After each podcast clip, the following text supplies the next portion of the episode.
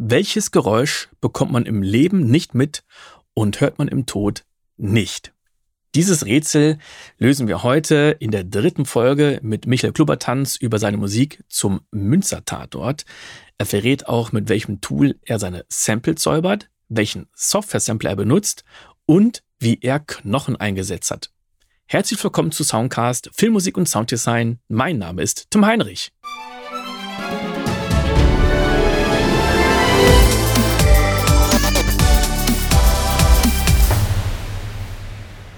Also sehr, sehr einfach, aber effizient, muss ich sagen. Und natürlich musste dann hinterher sauber gemacht werden. Oder ähm, das sind alles Räume, die sind nicht auf Tonaufnahmen ausgelegt. Mhm. Wir haben dann im ganzen Gebäude irgendwie eine Trittleiter gesucht, um eine Wanduhr abzunehmen, die da fröhlich vor sich hingetickt hat.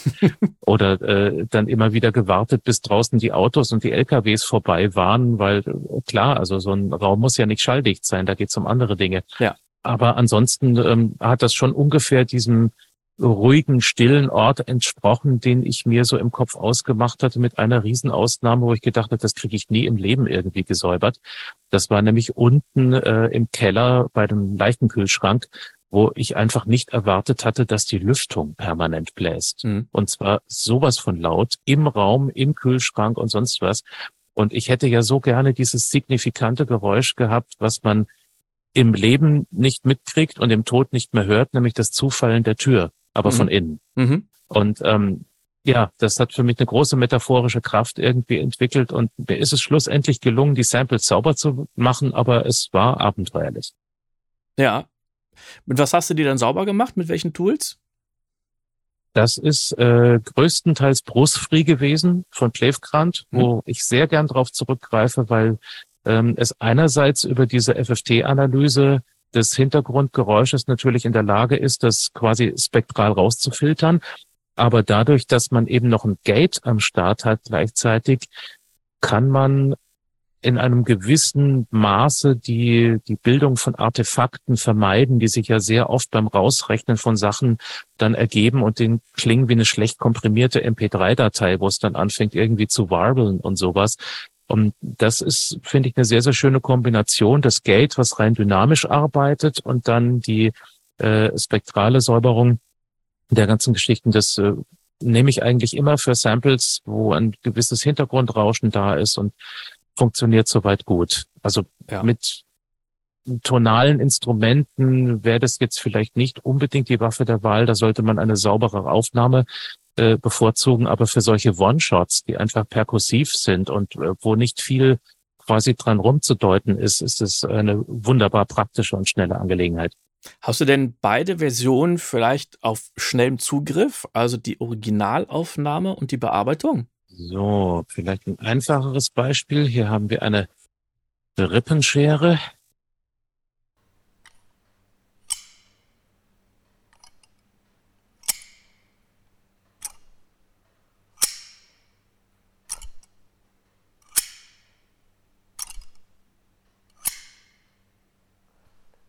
Jetzt nur leichtes Hintergrundrauschen, aber trotzdem sauberer klingt das dann so.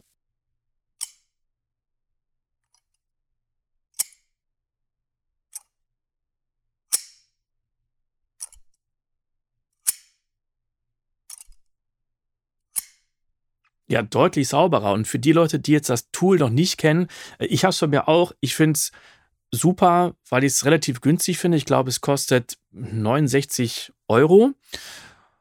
Und man muss jetzt nicht irgendwie Tools in ein anderes äh, Programm rüberschieben, wie es jetzt bei RX teilweise der Fall ist, sondern man kann das mit einem Plugin machen. Vielleicht kannst du das einmal kurz aufmachen, Michael, und mal kurz zeigen, wie man damit arbeitet. Das geht ja zum Glück relativ schnell und einfach. Ne? Also Bruce Free von Klevgrant. Ich habe mal, ich habe was nicht gegoogelt, jedenfalls Bruce Free heißt rauschfrei. Ja? Relativ naheliegend.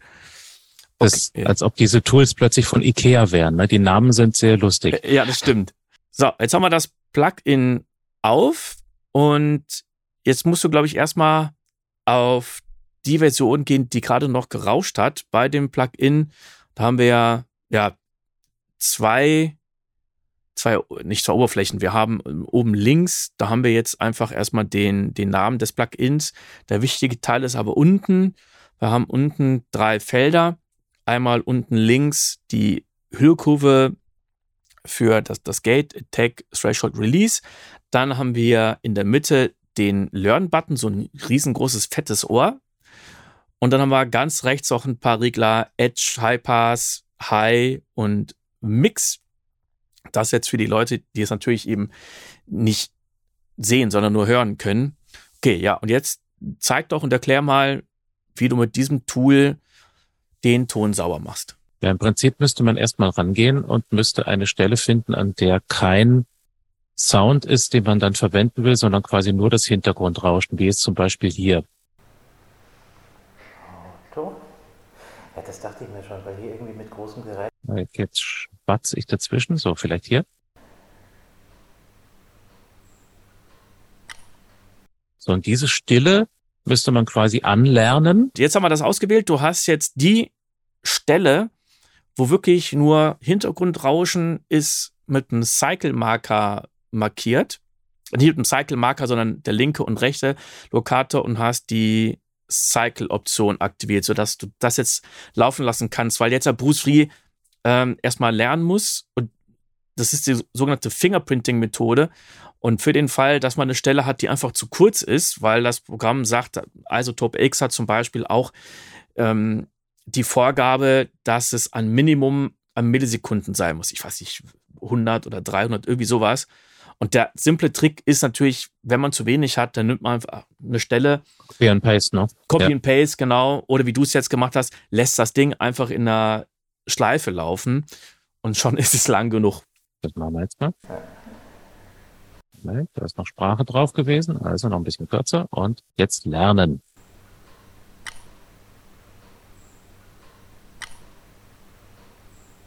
So, und wenn ich das Ohr loslasse, dann habe ich schon wunderbare Stille. Bis auf diesen einen kleinen Klick, aber der war dem Instrument geschuldet. Ja. Jetzt kann man natürlich dann noch rumspielen, kann sagen, okay, äh, den Threshold von vom Gate irgendwie, aber das war in dem Fall jetzt gar nicht nötig, damit irgendwas zu machen. Das ist echt klasse bei dem Tool. Also mit dem Gate habe ich lustigerweise noch nie rumgespielt, weil es für mich immer super klang. Bei den Einstellungen rechts beim, beim Mix, High, High Pass und Edge habe ich noch ein bisschen rumgespielt aber auch nicht so, so übelst viel. Also das Tool ist echt schnell und super gut für, für Quick and Dirty, ne?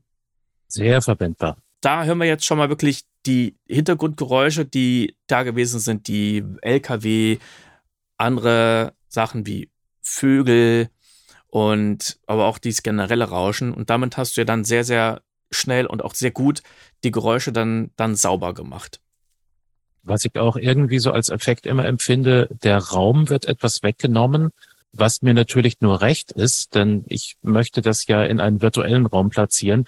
Und wenn ich dann noch irgendwelche fremden äh, Sachen rumspucken habe, Early Reflections oder irgendwas, dann ist das eher desillusionierend. Stimmt, in dem Fall kann es wirklich ganz gut sein, dass durch Bruce Free der Hall auch noch weggenommen wird und das Ganze ein bisschen trockener und auch noch direkter wird. Also ich kann mir vorstellen, gerade wenn die Percussion Sounds in der Action-Sequenz spielen und ziemlich schnell, dann wirkt das einfach besser, wenn die sehr trocken sind und nicht noch eine riesenlange Hallfahne haben. Damit habe ich natürlich dann auch irgendwo inhaltlich noch gespielt, weil ich mich lang mit Janice, meiner Regisseurin, unterhalten hatte und äh, wir uns gefragt haben, gibt es irgendwelche generellen Themen, die sich da durchziehen? und haben lang nichts gefunden, bis sie darauf kam, doch, es gibt was, nämlich Verlust. Jeder verliert da irgendetwas. Also äh, Börne verliert den Glauben an seine Freunde irgendwie. Ein paar Leute verlieren die Freiheit, ein Mensch verliert das Leben, also und, und diese Sachen. Und das ist auch was, was mich natürlich immer interessiert, so ein Abstraktum musikalisch umzusetzen. Das ist mhm. relativ knifflig. Und äh, ich dachte mir, was ist Verlust? Verlust ist wenn etwas da gewesen ist und weggenommen wird, sonst kann ich keinen Verlust empfinden. Mhm. Also was kannst du denn wegnehmen sinnvollerweise? Man kann in der Instrumentierung Sachen ausdünnen. Das wäre eine Art Wegnehmen, sehr subtil. Und was ich dann immer wieder ganz gerne gemacht habe in den Cues, ist äh, tatsächlich die Effekte wegzunehmen. Also Delay wegzunehmen oder Reverb wegzunehmen und das trockener werden zu lassen. Und das ist ein schönes Ding gewesen. Also es ist irgendwie was fast Spürbares. Es lässt einen näher an die Klänge rankommen. Der Raum verschwindet und ähm, Ja, also das habe ich ganz bewusst eingesetzt sogar. Mhm. Gut, dann lass uns doch mal gucken, wie du diese Sounds benutzt hast. Wollen wir dafür nochmal in den Cue von eben reingehen oder in einen anderen Cue? Mach dir mal den von eben nochmal auf Mhm. und zwar vielleicht als Solo die Percussion-Sektion. Ah, super gerne. Mit welchen Tools hast du denn dann gearbeitet, diese Samples zu spielen? Mit welchem, hast du, hast du die einfach nur gehabt als Audiofiles und hast die geschoben oder hast du die in einen Software-Sampler reingeschoben? Ich habe komplett Kontaktinstrumente programmiert damit. Mhm. Teilweise auch, ähm, weil die musikalische Spielbarkeit dieser konkreten Gegenstände ja etwas begrenzt ist, habe ich dann so Sachen gemacht wie ein ähm, Hochpassfilter, der abhängig von der Velocity, von der Anschlagsgeschwindigkeit ist, so dass ähnlich wie bei einem akustischen Instrument mit stärkerem Spiel, mit lauterem Spiel die Obertonreichtum, der Obertonreichtum ansteigt. Also solche Sachen und ähm, ein bisschen im Panorama verteilt und so, also was, was man da machen konnte. Ich habe Round Robins programmiert, damit es nicht zu steril wird, damit es nicht irgendwie dieser Maschinengewehreffekt kommt, Mhm. gerade bei Percussion. Und ähm, ja, und dann noch ein schönes Interface, aber das ist ja eher die Kür und nicht die Pflicht.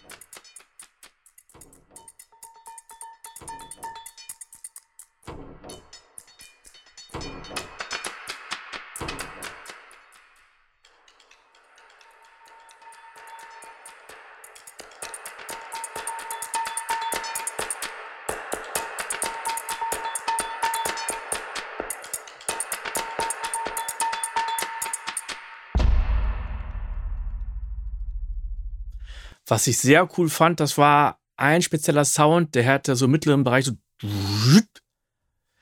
gemacht. Ich glaube, das war immer auf die, auf die drei oder sowas. Das war ein etwas längerer Sound. Ich glaube jedenfalls, dass es ein längerer Sound gewesen ist. Und ähm, das sind jetzt insgesamt circa 20 Spuren, glaube ich, die wir hier sehen. Mhm. Ja, vielleicht können wir darauf eingehen. Das Lustige ist auch, wir hören ja nicht nur das, wir hören ja noch was anderes, was du aufgenommen hast, nämlich Knochen. Das ist äh, insofern offensichtlich, ich meine, du hattest auch mal ein Video dazu gepostet oder auch Bilder. Es gibt aber ein virtuelles Instrument, das heißt Bones. Hat sogar noch Richtig. mehrere Ausgänge. Das, das sind tatsächlich verschiedene große Knochen, die ich ähm, aufgenommen habe, was äh, ziemlich lustig war, weil die dem gar nicht so wirklich standhalten wollten. Ich hatte versucht, verschiedene Dynamikstufen dann irgendwie zu machen und spätestens beim Forte sind einem öfter die Knochen gebrochen tatsächlich und haben sich im Raum verteilt und gesplittert und alles Mögliche. War eine ziemliche Sauerei, vor allem auch vorher das Auskochen irgendwie. Man muss die Dinger ja sauber kriegen. Also wenn man das so frisch vom Metzger in der Tüte bekommt, das muss erstmal mit Waschpulver in einen Kochtopf und dann stinkt die Küche tagelang danach. Und das ist, äh, ja, was nimmt man nicht alles auf sich? Aber ähm, ja, vom Klang her ist das tatsächlich knochentrocken. Ich habe das dann nochmal an ähm, Knochentrocken. Also, im wahrsten Sinne des Wortes, ja. Äh, was ist es, dieser ähm, Octavox äh, geschickt, was quasi eine Art sehr kompliziertes Delay ist, wo du jeden einzelnen Punkt dann in Tonhöhe und Zeitgestaltung und so äh, dir nochmal rannehmen kannst, Rhythmen daraus basteln und das klingt dann so.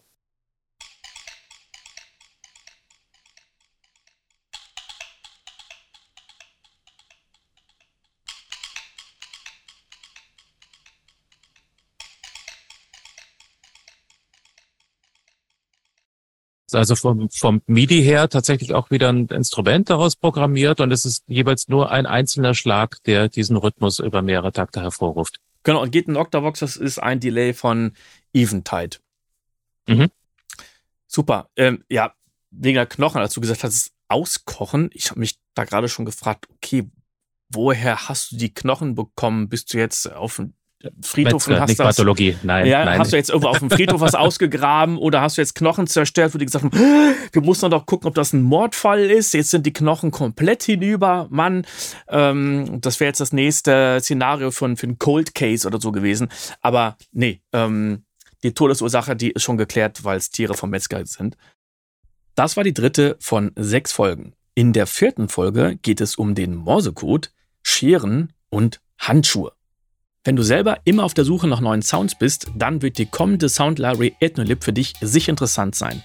Das sind Loops in vier verschiedenen Tempi mit Instrumenten wie Handpan, Conga, Bootmonochord, ein Heizungskessel, Flöten und noch vieles, vieles mehr. Wenn du dich in den Newsletter einträgst, dann wirst du nicht nur informiert, wenn wir ein neues Instrument aufgenommen und editiert haben. Viel besser ist, dass du dann auch ein Freebie bekommst, also ein Wave-File mit einem Loop. Und wenn du jetzt Angst hast, dass du andere ältere Freebies vielleicht schon verpasst hast, dann gibt's noch eine gute Nachricht. Du erhältst immer noch einen Link zu einem ZIP-File zu allen vorherigen Wave-Files. Den Link zu diesem Newsletter findest du in den Shownotes. Bis zum nächsten Mal. Ciao!